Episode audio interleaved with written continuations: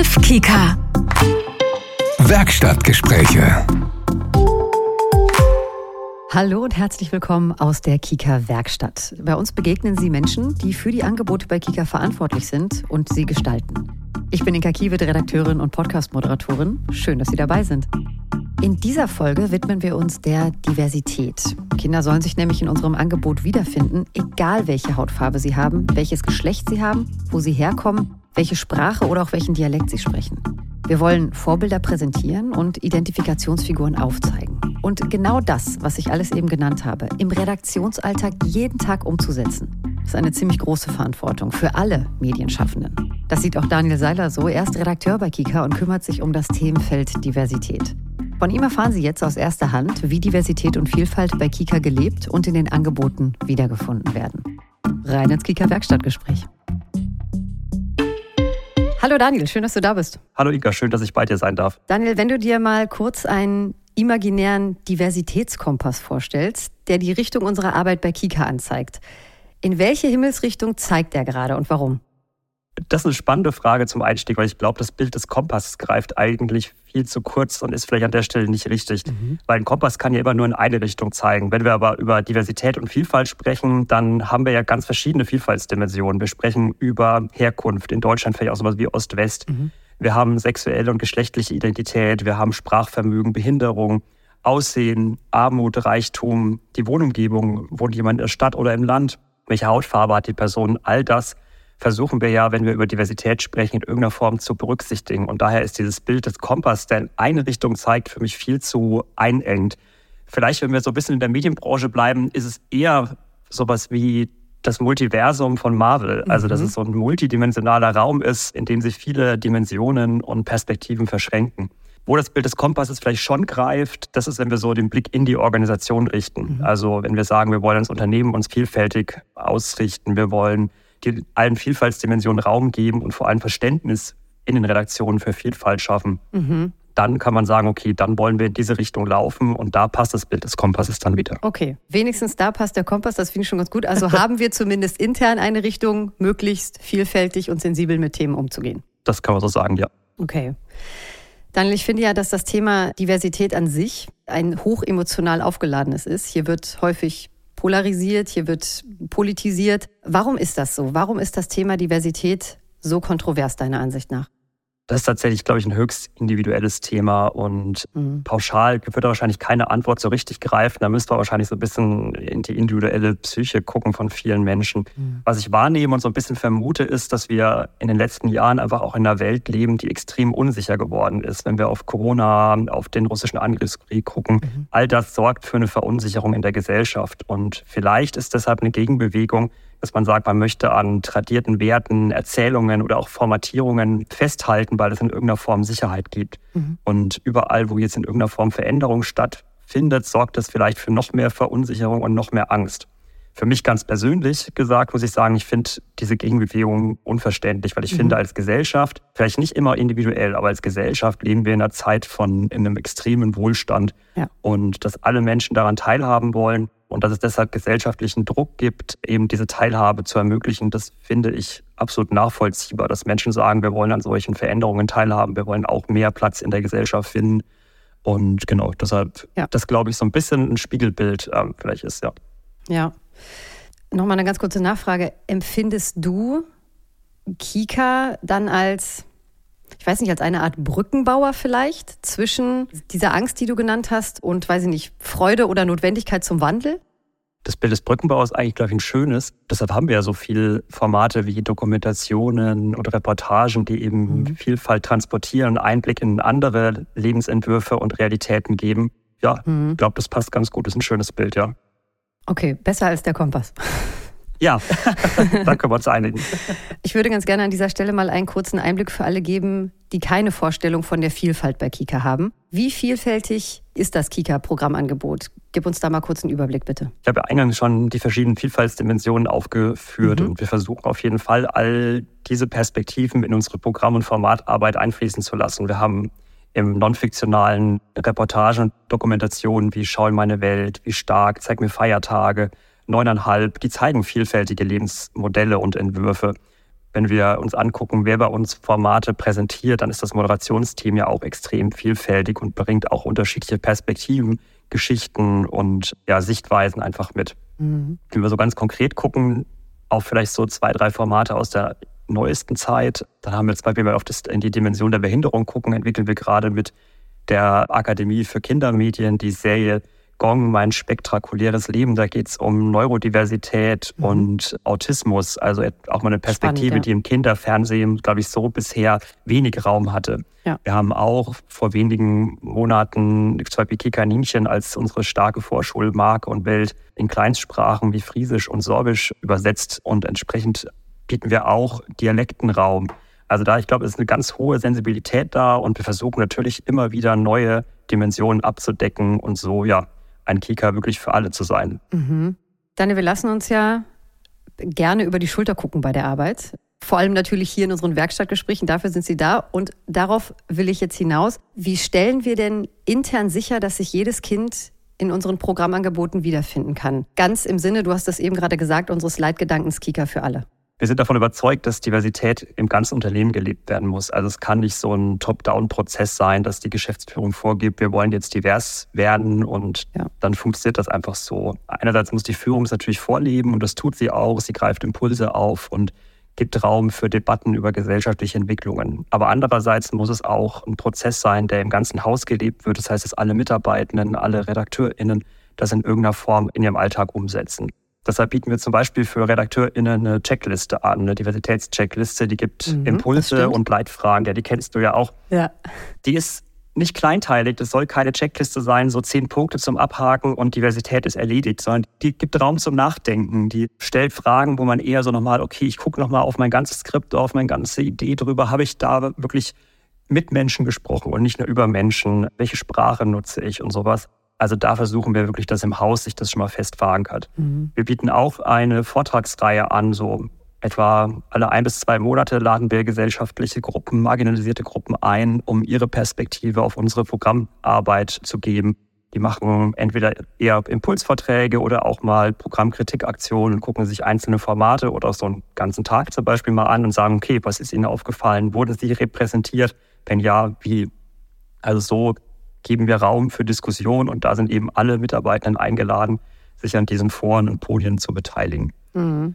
Und vielleicht ein dritter Baustein, der sehr erfolgreich funktioniert, ist die 50-50 Challenge mhm. von der BBC initiiert. Das heißt, dass wir auch wirklich messen in einzelnen Formaten, wie ist die Repräsentation, wie viele Männer, wie viele Frauen sind in dem Programm zu sehen, wie ist die Sichtbarkeit von Menschen mit einer Migrationsgeschichte ähm, oder mit Behinderung. Und so über einen langen Zeitraum sieht man einfach, wie sich einzelne Formate verändern und mit der Zeit auch sensibler werden. Mhm. Solche Impulse geben wir in die Produzentinnenlandschaft auf. Wir versuchen uns in der ARD, im MDR zu vernetzen.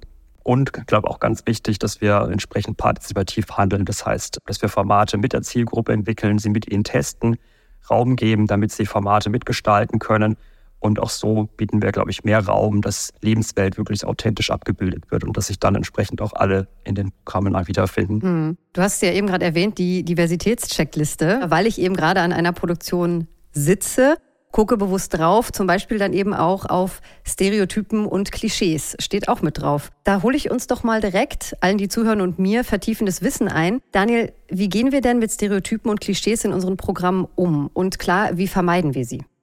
Du könntest die Frage jetzt auch zurückgeben, aber ich hole mir das Wissen ja, von dir ein. was hast du denn gemacht? Nein, Quatsch. ähm, ich glaube, da müssen wir auch wieder ein bisschen unterscheiden und eine pauschale Antwort greift hier zu kurz, weil Stereotyp nicht Stereotyp ist. Wenn wir beispielsweise mhm. mal auf das Thema Geschlecht gucken und keine Ahnung, die Prinzessin ist rosa und der Junge ist der starke Held, der die Prinzessin rettet. Also ja. so klassisches rosa, hellblau Gefälle. Das ist, glaube ich, nicht schlimm, wenn es auch mhm. so ein Rollenmodell gibt, aber es darf halt nicht das einzige sein. Also es braucht ja. dann Gegenentwürfe, es braucht da die Vielfalt und es braucht einfach genau so eine starke weibliche Figur. Und warum soll nicht auch ein Junge rosa tragen? Also daher glaube ich, da ja. dem, so einem Stereotyp kann man Raum geben, aber es darf halt nicht der, der exklusive Raum sein. Mhm. Das finde ich total unproblematisch, aber es braucht eben dieses Bewusstsein dafür und über alle Formate dann hinweg, ja, welche Bilder man da präsentiert. Anders sieht es, glaube ich, da aus, in der es um klischeehafte Darstellung geht, die verletzend oder rassistisch oder auch diskriminierend ist. Ja. Die Beispiele sind hier, glaube ich, recht naheliegend. Eine asiatisch gelesene Person, die zum Beispiel nur als Putzkraft dargestellt wird, schwarze Menschen, die in Nebenrollen mhm. immer in der schwachen Position sind. Ich finde, sowas geht einfach überhaupt nicht mehr in der heutigen ja. Zeit. Da geht es um Anerkennung von Wahrheit und auch von Geschichte, warum Menschen so diskriminiert wurden bei uns in der Vergangenheit. Das heißt, hier, glaube ich, braucht es einen Perspektivwechsel, auch damit eben die heranwachsende, die junge Generation entsprechend echte Chancengerechtigkeit und neue Perspektiven sieht.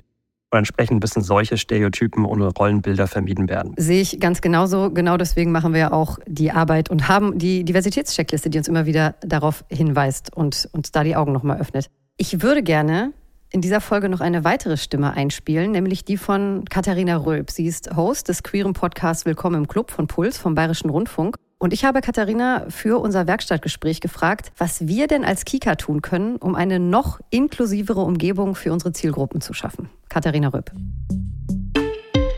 Ich wünsche mir ganz eigentlich beiläufige queere Vorbilder. Ganz oft nämlich, wenn man Queerness thematisiert, dann geht es nur darum und es geht um das Anderssein als queere Person. Aber mein großer Wunsch wäre, dass zum Beispiel jemand wie Bibi Blocksberg zwei Mamas hätte, Barbara etabliert und dann vielleicht noch die Mama Simone oder so. Und die kommen dann auch einfach nur im Hintergrund vor und es muss dann auch gar nicht um Queerness gehen.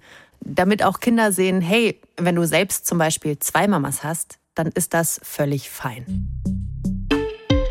Das ist wahnsinnig spannend, was Katharina hier sagt. Wir hatten sie ja auch beim Diversity-Tag dieses Jahr bei uns zu Gast im Haus und sie hat ja. ähnliches Feedback uns gegeben. Und das war eine virtuelle Veranstaltung und ich muss sagen, als sie diese Kritik geäußert hat, dass queere Familienmodelle bei uns keinen Raum haben, offenbar in den Programmangeboten, da ist der Chat explodiert in mhm, ja. der Schalte, ja. weil es kam wirklich von den RedakteurInnen so viele Formate, ich glaube rund 20 war es, in denen genau solche Familienmodelle ganz nebenbei als Normalität miterzählt werden. Das sind Filme mhm. gewesen wie Ein Känguru wie du oder Super Jack und Bruder Langohr. Serien, die wir im letzten Jahr produziert haben, wie Abgetaucht. Da gibt es eine Mutter, mit, äh, die eine neue Partnerin hat. Oder eben auch Dokumentationen wie Schau in meine Welt, wo auch solche Lebenswelten präsentiert werden. Mhm. Das Problem ist, ja, offenbar wurden die Formate nicht gefunden. Ja, okay. Mhm. Ja. Das Problem ist, äh, dass solche Formate eben offenbar nicht gefunden werden und das ist natürlich dramatisch. Ja. Aber es zeigt auch genau den Spagat. Einerseits wünscht man sich ja Normalität, dass es einfach nebenbei miterzählt wird. Andererseits mhm. muss es aber auch gefunden werden, wenn das Interesse da ist. Und ich glaube, ja. das ist eine Baustelle, die wir im Haus uns jetzt näher angucken müssen und da müssen Lösungen gefunden werden, die zum einen in der Redaktion liegen, aber auch in der Distribution sowie in der technischen Umsetzung, wenn es um Suche geht. Mhm. Okay, dafür müssen noch Lösungen gefunden werden. Vielleicht können wir jetzt hier im Kleinen dazu beitragen, dass die Formate und Angebote besser gefunden werden, indem wir über sie sprechen und sie auch nennen. Aktuelle Projekte und erfolgreiche Formate, du hast es vorhin schon gesagt, unter Kikaninchen für alle wird sprachliche Vielfalt schon für Vorschulkinder zugänglich gemacht. Aber wir haben ja noch viel mehr erfolgreiche und diverse Angebote. Daniel. Genau, die Serie Gong habe ich ja eben schon erwähnt. Mhm. Jetzt ganz aktuell im Oktober startet in der Checkerwelt die neue Checkerin Marina. Das heißt, mhm. dass auch dort künftig eine Frau mitcheckt. Wir haben in diesem Sommer das Rap-Musical Juli Tanz vom ZDF gezeigt. Da geht es um Body Positivity und Selbstakzeptanz. Und ein Bereich, der uns auch sehr am Herzen liegt, ist das Thema Barrierearmut. Da sind wir zwar wie gerade auch dran, mit Hilfe von KI zu schauen, wie können wir mehr Angebote in Audiodeskription oder Gebärdensprache anbieten. Wir erweitern unser Untertitelangebot, auch auf Vorschulangebote, dass dort auch Eltern oder Erwachsene mehr daran teilhaben können. Und ich glaube, das sind schon mal ganz gute Erfolge, die zeigen, dass wir das Thema wirklich ernst nehmen. Mhm. Audiodeskription, vielleicht können wir es noch einmal sagen. Wie finde ich unsere Audiodeskriptionsformate? Ist, glaube ich, tatsächlich gar nicht so schwierig. Entweder im Kika Player, da sind die alle gebündelt in einer Welt, ja. oder auf kika.de auf der Videoseite gibt es auch eine Bündelung und auf der ganzen kika.de sind alle Videos auch gekennzeichnet mit einem kleinen Symbol, für die es Untertitel, Audiodeskription oder Gebärdensprache gibt. Sehr gut. Ich würde gerne mit dir auch über die Ansprachen unserer Zielgruppen reden, vor allem wenn es um inklusive Ansprachen geht. Wollen Kinder das? Gibt es, hast du Informationen und Belege, dass Kinder sich eine inklusive Ansprache wünschen? Da sprichst du ein Thema an, das ist wirklich ein extrem aufgeladenes Thema mhm. und wir haben uns 2021 das Thema intensiver vorgenommen und haben gesagt, wir wollen gerne die Debatte nicht so emotional, wie sie in Gesellschaft oder in Medien geführt wird, bei uns betrachten, sondern wir wollen das gerne auf der Sachebene bringen und haben deshalb eine quantitative Studie mit 800 Kindern zwischen 6 und 13 Jahren durchgeführt, um genau zu gucken, was kennen Kinder überhaupt, was verstehen sie und was wollen sie. Mhm. Und genau, auch hier wäre das Thema Partizipation einfach, was uns da wichtig ist, nicht über die Zielgruppe zu bestimmen, sondern mit ihnen gemeinsam zu schauen, wie sie zu dem Thema stehen. Und die Ergebnisse sind, sind tatsächlich sehr eindeutig gewesen. Als erster Fakt, es gibt kein explizites Problembewusstsein mhm. für das Thema geschlechts- oder gendersensible Adressierung zwischen 6 und 13 Jahren. Es herrscht eine hohe Zufriedenheit mit all den Ansprachen, die es da gibt. Sie erleben in ihrem Alltag sowohl das generische Maskulinum, also Beispiel liebe Schüler. Sie erleben Paarformen wie liebe Schülerinnen und Schüler. Sie erleben den Gender Gap, liebe SchülerInnen. Und sie erleben aber auch zum Beispiel, dass sie alle persönlich angesprochen werden, was natürlich ganz spannend ist in der Schulklasse, mhm. zum Beispiel mit 20 Kindern, wenn jeder Name persönlich genannt wird. Mhm. Was wir aber sehen ist, je älter die Kinder werden, umso feinfühliger werden sie und umso wichtiger wird das Thema, gerade für Mädchen, dass sie wirklich explizit angesprochen werden wollen. Das heißt, so in dem Alter von 10 bis 11 Jahren setzt da wirklich ein Problembewusstsein ein, dass eine explizite Ansprache stattfinden sollte. Ob das dann mit der Paarform oder mit dem Gender Gap sein muss, das, da gibt es keine so richtig eindeutige Position für. Mhm. Wichtig ist eben, dass es eine vielfältige Ansprache erstmal ist. Das nehmen wir so ein bisschen als Maxime für unser Handeln. Das heißt, wir sehen, dass eine inklusive Ansprache wichtig ist. Das wollen wir auch in unseren Formaten durchführen. Wir gucken immer, dass es zumindest eine Beitnennung gibt. Bei den Formaten wirklich für die Allerältesten ist durchaus auch möglich, dass wir mal in eine andere Form wechseln. Aber wir sehen natürlich auch, dass das Thema weiter intensiv diskutiert wird. Und wir wollen die Studie deshalb auch fortführen und im nächsten Jahr wiederholen, um auch zu gucken, wie verändert sich diese Wahrnehmung und dann auch unsere Leitlinien weiter hinterfragen. In den kommenden Jahren, das ist ein gutes Stichwort für mich, Daniel. Wie siehst du denn die Zukunft bei Kika? Glaubst du, dass unser Diversitätsmanagement irgendwann vielleicht überflüssig sein könnte bei Kika? Das glaube ich nicht. Mhm. Wenn ich mir angucke, wie sich Gesellschaft immer weiter verändert, da wird es immer notwendig sein, sensibel zu sein, diesen Wandel zu betrachten, sich Eindrücke und Impulse zu holen, welche Gruppen auch einen Platz in der Gesellschaft oder in der Mitte der Gesellschaft einfordern und entsprechend auch immer wieder zu hinterfragen, haben wir wirklich noch alle gesellschaftlichen Gruppen im Blick? Gibt es Entwicklungen, die wir vielleicht noch nicht so auf den Schirm haben? Das, glaube ich, wird immer eine Aufgabe in der Redaktion sein und für uns als Medienanbieter sein, zu schauen, wie vielfältig wir wirklich sind. Und ich bin mir ziemlich sicher, dass diese Aufgabe bleiben wird. Sagt Daniel Seiler, Redakteur bei Kika, der sich um das Themenfeld Diversität kümmert. Vielen lieben Dank für das Gespräch, Daniel. Danke dir.